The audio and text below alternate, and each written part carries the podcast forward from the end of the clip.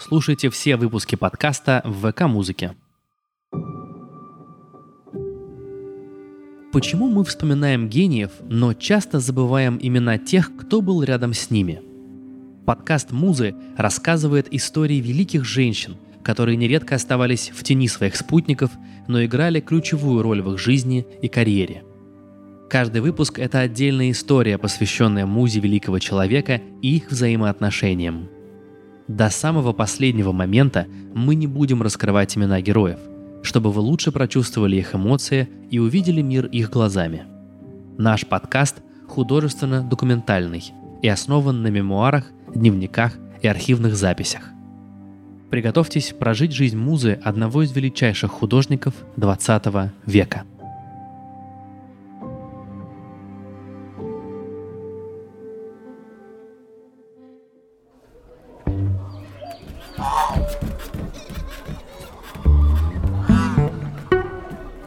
Чтобы не мешать уборке после завтрака, ты выходишь на крыльцо во двор. Будучи восьмым ребенком в семье и самым младшим, ты остаешься дома одна. Мама хлопочет в магазине, отец в синагоге, братья разбежались кто куда. Лестница крыльца круто ведет вниз, но ты стоишь наверху. На первом этаже вашего дома гостиница «Брази». Сегодня приехали новые постояльцы, и нельзя шуметь во дворе, здесь и без тебя шумно. Гостиничные слуги снуют туда-сюда, кудахчут куры, пес гоняет петуха по двору, жирный кот сидит на заборе вашего двора и наблюдает, как и ты. С улицы слышно крики торговок. «Купите петушка!» «Пошла ты со своим петушком, он у тебя старше праца Авраама!» «Чума ей в глотку! Это у меня-то порченный товар! Иди отсюда, ведьма старая!» Единственные, кто не орут, это прачки, развешивающие через окна простыни. Они поют какую-то песню с тоскливыми лицами. Скоро будет урок с Рэбе, учителем иудейской школы. Как бы улизнуть, думаешь ты? Ты садишься за стол в столовой. Вот-вот придет Рэбе. А где Абрашка? Вы с братом должны заниматься вместе.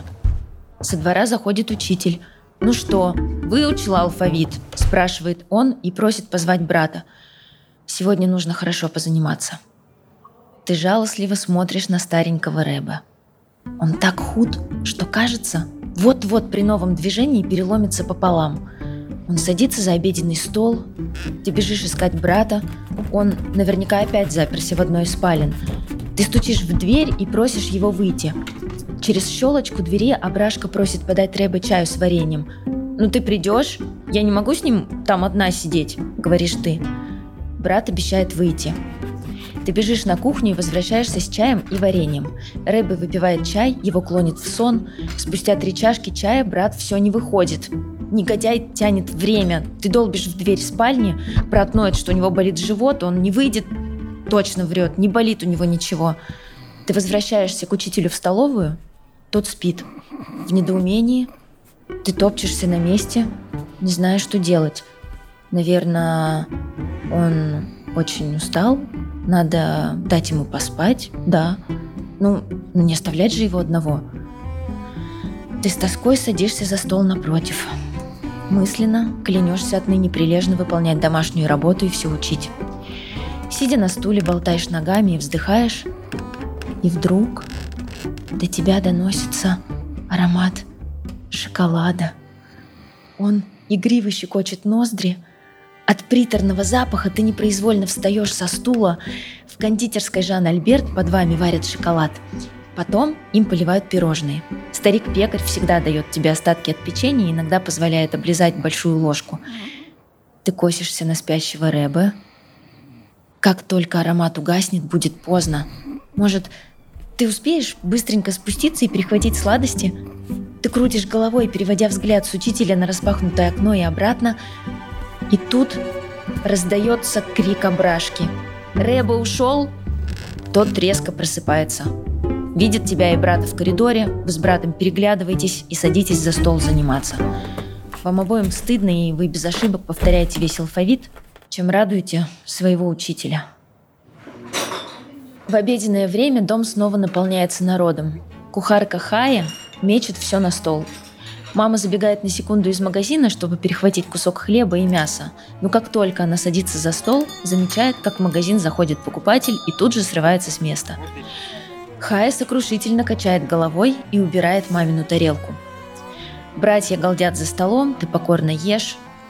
Твой брат, скандалист Израиль, садится за стол последним. Он хмуро тычет вилкой в мясо и пренебрежительно отодвигает тарелку. «Что за мясо мне дали? Есть нечего, одни кости». Хая с вихрем прилетает с кухни. «Думаешь, ты тут один единственный? Нет, посмотрите-ка на него. Я что ли виновата, что ты являешься позже всех? Хая, всегда Хая. Телячью отбивную? Хая. Пирог? Хая. Цимис? Хая. У нее наворачиваются слезы, но Израиля это не трогает. Он отмахивается. «Ладно, ладно, слышали мы эту песню. Лучше принеси другой кусок мяса». Он сует ей в руки тарелку. «А, и кашу горячую принеси, а то это остыло уже». После обеда все снова расходятся кто куда. Служанка Саша шваброй подгоняет тебя на крыльцо, ей надо полы помыть.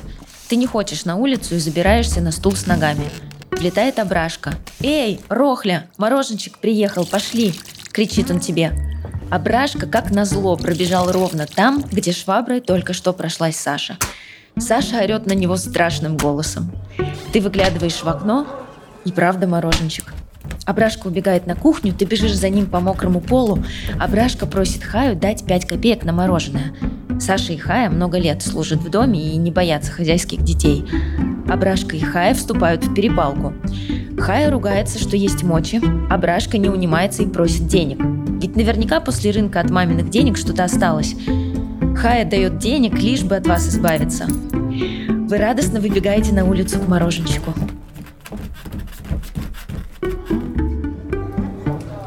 Приходит зима. Ты на оживленной улице гуляешь с Абрашкой – Кругом люди, с трудом пробиваясь через сугробы, спешат по своим делам. Торговки нарезают творог и сыр, орут друг на друга так, что пар из их ртов так и идет без остановки. Наверное, они так согреваются на морозе. Среди ругани раздается женский виск и мужской крик. «Ослеп, черт тебя дери, дитё под полозьями!» Люди с криками толпятся вокруг резко затормозивших саней. «Ребенок под копыта попал!» Ты выглядываешь на дорогу, но ничего из-за толпы не видно – ты оборачиваешься к брату, чтобы он разузнал, в чем дело. Но ображки нет. Убежал куда-то. Люди кричат на извозчика, поднимают сани. Среди криков ты слышишь имя матери и брата. Побледнев, ты пробираешься через толпу к дороге. Почему они кричат о маме и брате? Причем здесь они? Мама в магазине, а Абрашка... Он тут. Он же был совсем рядом. Нет, только не это. У тебя наворачиваются слезы. Мама не перенесет. Ты протискиваешься к саням, их как раз перевернули. Под ними лежит ображка. Возле его лица на снегу видна кровь. У тебя перехватывает дыхание, визги вокруг заглушаются. Тут ображка вскакивает на ноги и рукавом смахивает кровь под носом. С самодовольной ухмылкой он смотрит на толпу, Схлипы и визги переходят в ругань. Кажется, теперь толпа готова задушить его на месте. Его пытаются схватить, чтобы отвести к родителям, но ображка ловко вырывается и прибегает мимо тебя, лавируя меж рук, пытающихся его схватить. «Чё встала?» – успевает крикнуть он. «Айда на каток!» Но ты еще какое-то время стоишь в снегу с вытаращенными мокрыми глазами. Ты стоишь у края катка и смотришь на брата, который весело рассекает лед на одном ржавом коньке, отталкиваясь ногой. Кататься на коньках, вот это мечта. Вернувшись домой, ты умоляешь маму купить коньки. Мама приходит в ужас. Девочка на коньках – это неприлично. Что скажут в школе? Обиженная, ты выходишь во двор. Перед этим Саша успевает сунуть тебе в рот пирожок с луком – Жуя пирожок, ты с грустью смотришь на падающие снежинки. Мимо вашего двора с друзьями проходит Израиль. Твоим братьям можно делать что угодно, ходить одним куда угодно в любое время суток. Хм, ты так просто не сдашься.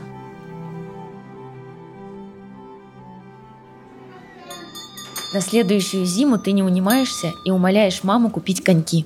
Ты даже решаешься зайти к ней на работу – Все знают маму как хозяйку магазина нельзя дергать в рабочее время. Чтобы не путаться под ногами у покупателей и работников, ты забиваешься в угол. Все служащие магазина работают у вас много лет, они выросли здесь. Вот, например, Тихоня. Он разговаривает только с посетителями, но большую часть времени молчит с ничего не выражающим лицом. Единственное, что все о нем знают, он ищет невесту. Делает он это, кстати, тоже молча. Зато работница Розы трещит без умолку. У нее звонкий голос и пышные формы. Она всегда держится уверенно. Стоит в магазин зайти офицеру, как она тут же начинает с ним флиртовать и убеждает его купить то, что он покупать не собирался. Торговый агент Авремль часто улыбается тебе большим ртом с большими кривыми зубами. Это всегда пугает, потому что кажется, что он хочет тебя съесть. А кассирша Ривка все время трясется над кассой. Бедная, невзрачная девушка никак не привыкнет к внушительным суммам, проходящим через ее руки. Когда она не обслуживает покупателя, то пересчитывает деньги и щупает кредитки, не фальшивые ли. Бухгалтер Гершель сидит в темной подсобной комнате. Когда приходит время обсчитывать итоги, он обкладывается книгами. При каждой копеечной недостаче он хватается за сердце и докладывает обо всем твоим родителям. Ты подгадываешь момент, когда в лавке нет покупателей и подходишь к маме. Она сидит на высоком стуле. Ты дергаешь ее за юбку и просишь купить коньки. Опять ты за свое злится мама. Ты продолжаешь. «Мама, у всех моих подруг есть коньки». Наконец, мама сдается. Тебе покупают новенькие белоснежные коньки с блестящими лезвиями, настолько отполированными, что в них видно твое отражение. Ты ты просто не веришь своему счастью. Братья за твоей спиной завистливо хихикают и спорят, как быстро ты переломаешь ноги. Поначалу ты застенчиво стоишь на льду у края катка. Мимо проезжают парочки, компании друзей. Ты робко начинаешь ехать, вливаясь в общий поток людей. Мороз обжигает щеки, улыбаться больно, но ты не можешь не улыбаться – Постепенно на катке образовывается цепочка из людей. Кто-то хватает тебя за талию и присоединяет к хороводу. Длинной змейкой вы катаетесь туда-сюда. По пути домой, после долгого катания, страшно ноют ноги. Но это один из прекраснейших вечеров в твоей жизни –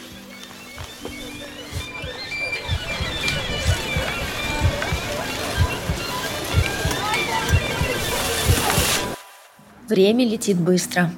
Кончается лето твоего девятнадцатого года жизни. Ты только что вернулась из путешествия по Европе с мамой. Ты спешишь через мост к дому ближайшей подруги Теи. Вы дружите с детства и не виделись почти все лето. Ты соскучилась, и тебе многое надо рассказать. Отец Теи, известный на весь город врач, мама Теи почти всегда дома. Следит за хозяйством и принимает гостей – у них дома стоит пианино и часто проводятся домашние спектакли и концерты. У тебя дома такого никогда не бывает, поэтому ты всегда рада побывать у нее в гостях. Ты стучишь в окно, никто не реагирует. Странно, в это время отец Теи ходит по домам пациентов, но Тея или ее мама точно должны быть дома. Ты заглядываешь во двор и видишь маркиза, пса Теи. При виде тебя он начинает лаять, подбегает к забору и виляет хвостом – ты улыбаешься ему, но обеспокоенно заглядываешь в окно меж занавесок. Внутри темно. Тея точно должна быть дома, она никуда не ходит без маркиза. Может, спит? Может, она не хочет тебя видеть? Как же так? Ты снова стучишь, опять тишина. «Тея!» — кричишь ты. Тишина.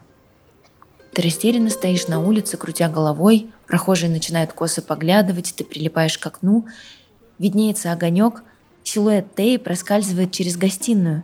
Ты окрикиваешь ее, она вздрагивает. «Когда ты вернулась?» Подруга впускает тебя в дом.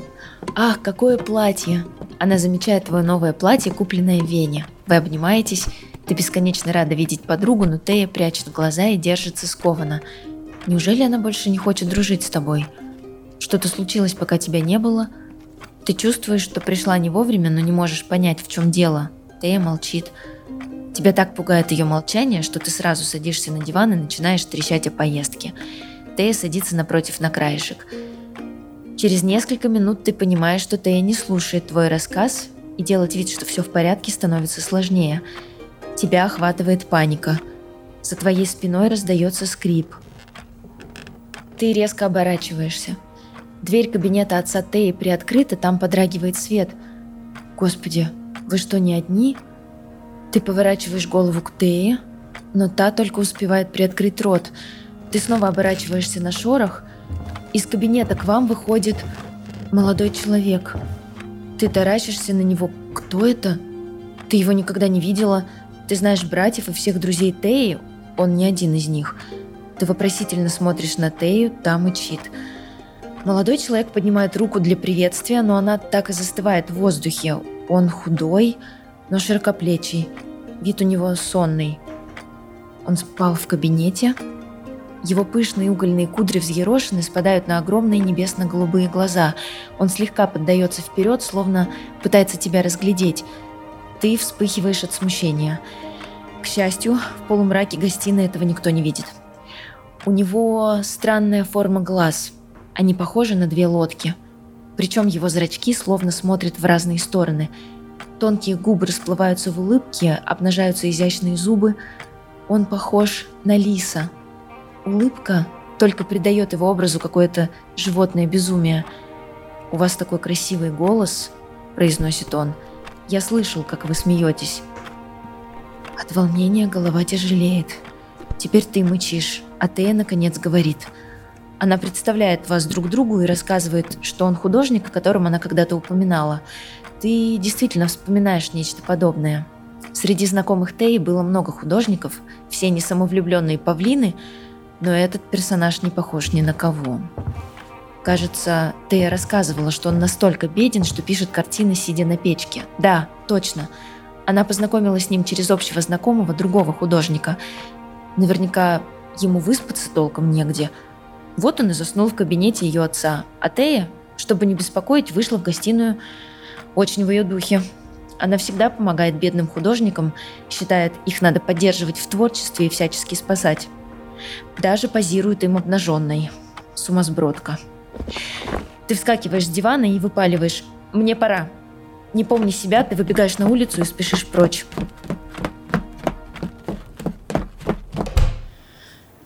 Голова раскалывается.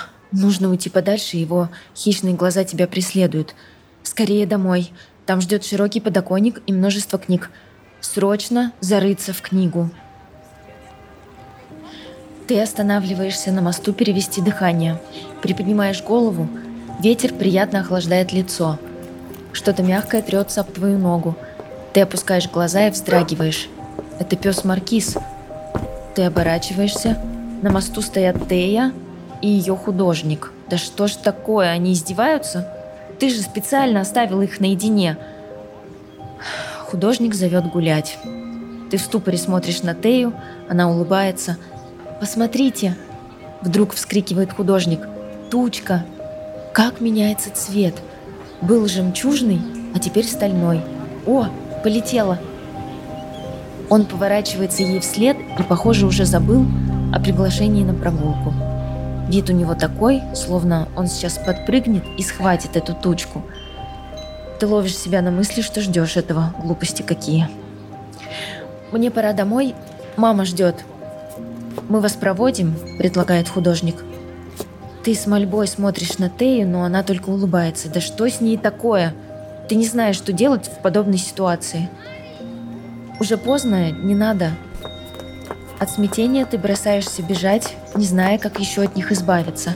Сзади слышится смех Теи и художника, ты прибегаешь мимо компании парней, не улюлюкают и присвистывают тебе вслед. Куда бежите, барышня, вас никто не укусит. От их хохота тебе еще обиднее. Подступают слезы, в горле ком. Дома ты зарываешься в книги. С ними куда комфортнее и спокойней – они помогают на время забыть о горьких впечатлениях прошедшего вечера. Ты еще не осознаешь, что навсегда попала под дикие чары голубых глаз. Ты стоишь у окна и вдыхаешь теплый воздух пятничного вечера. Сзади проходит твой брат Мендель.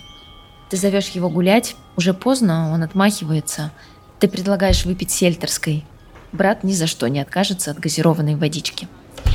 Вы шагаете по тихим улочкам, лавки вокруг закрыты, но буфет Будревича работает допоздна даже по пятницам. На дорогах почти никого, изредка вам навстречу попадаются гуляющие молодые люди. Вы подходите к буфету. Там толпа народу внутри, на улице. Вы заходите внутрь. Вы пьете с братом газировку. На твой вкус без сиропа она солоновата. Ты идешь выбирать сироп. Мендель заглатывает один стакан за другим – как еще только газировка у него из носа не потекла. Взбодренные вы выходите на улицу. Сзади раздается знакомый голос. «О, это вы?» Ты вздрагиваешь, вы оборачиваетесь. К вам нерешительно подходит тот самый художник. Мендель его не знает, хмурится и смотрит на тебя. Судьба жестоко насмехается.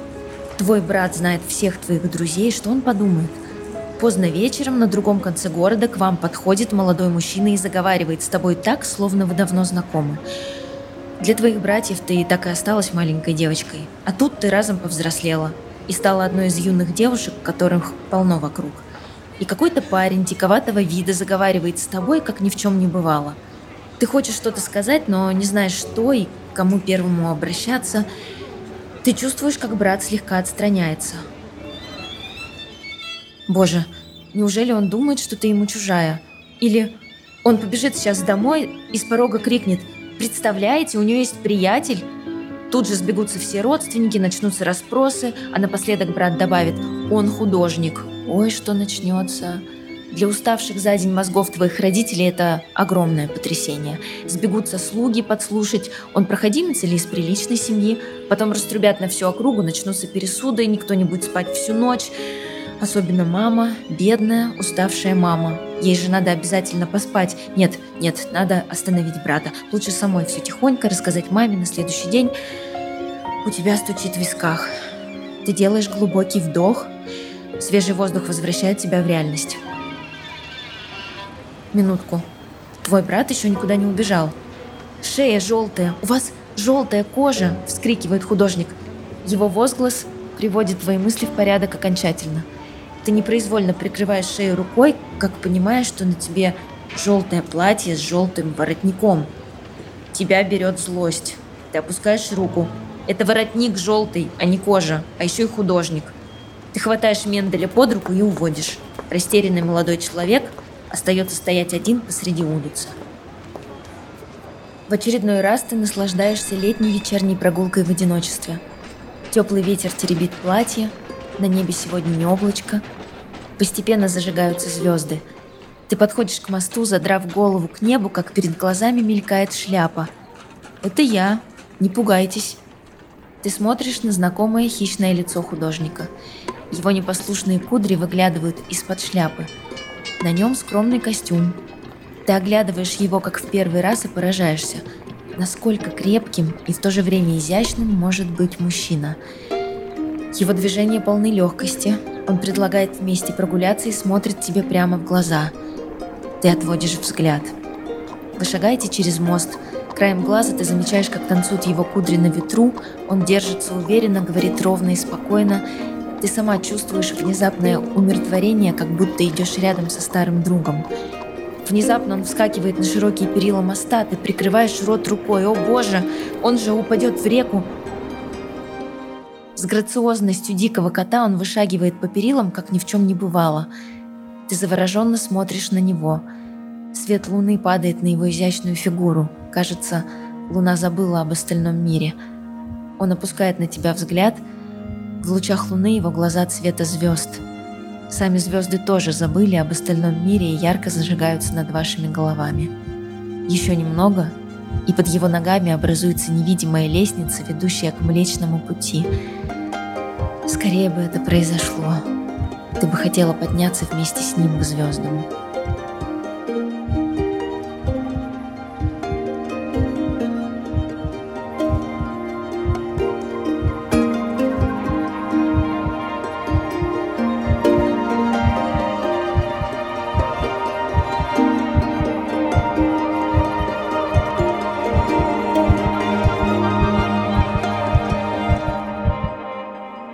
Вокруг повседневная суета, крики торговок.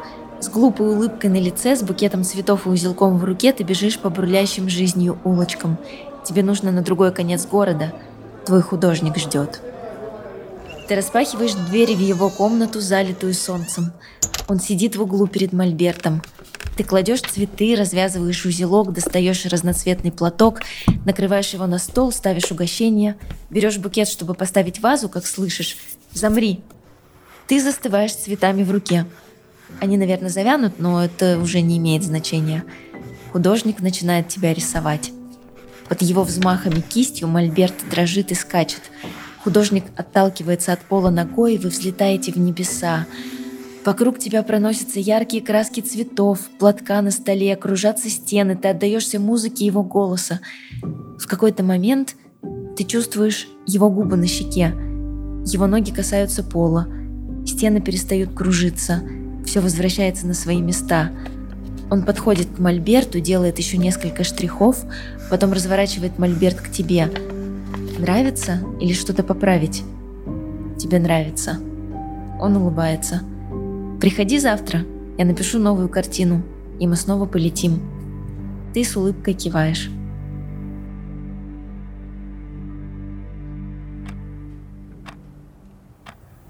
Бурная дискуссия с мамой длится, наверное, уже час. Распыленная ты ходишь взад-вперед вдоль обеденного стола. Мама устала, держась за голову, сидит за столом. Отец сидит, слегка отодвинув стул в сторону. Остальные члены семьи, включая слуг, подслушивают из разных частей дома. Вы трое слишком озабочены беседой, чтобы обращать на это внимание. «Я уже решила», – твердо восклицаешь ты.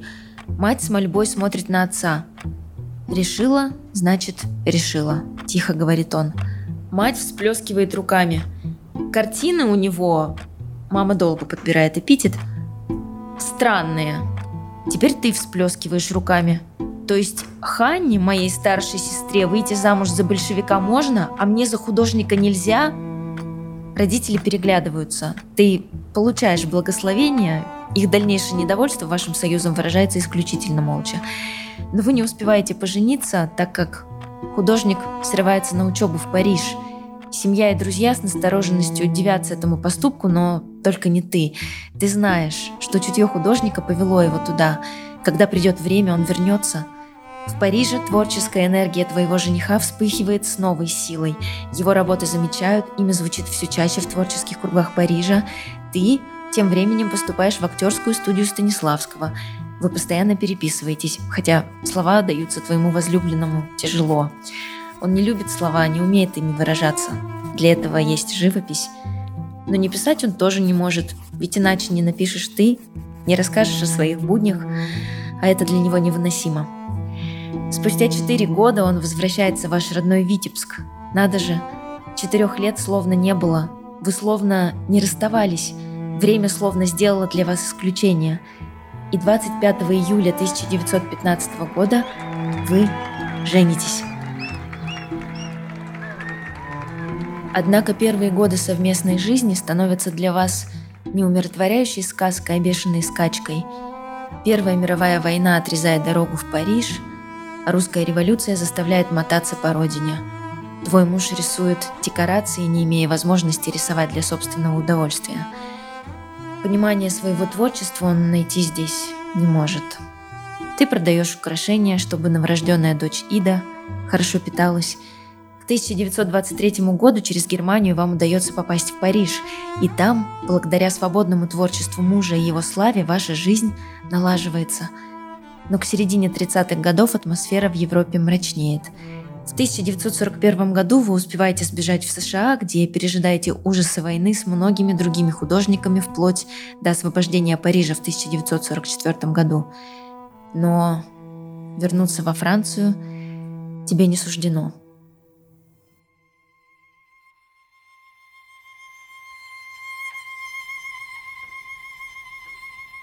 Ваша жизнь действительно была полетом длиною в 30 лет. Недовольство твоей семьи вашим браком, бедность, революция, война, изгнание – ничто не смогло уничтожить волшебство вашей совместной жизни. Вмешалась лишь твоя внезапная смерть на 55-м году жизни 2 сентября 1944 года. По словам дочери, ты скончалась от стриптококковой инфекции в горле, но по официальному свидетельству от сахарного диабета. Бесконечная теплота души, актерские и писательские таланты сохранены благодаря твоей дочери и мужу, которые перевели и опубликовали твои мемуары. Ни одна картина не была окончена без твоего одобрения. Рожденная Бася Рейза Розенфельд, ставшая впоследствии Беллой Шагал. Ты муза одного из ярчайших представителей авангардизма XX века – Марка Шагала –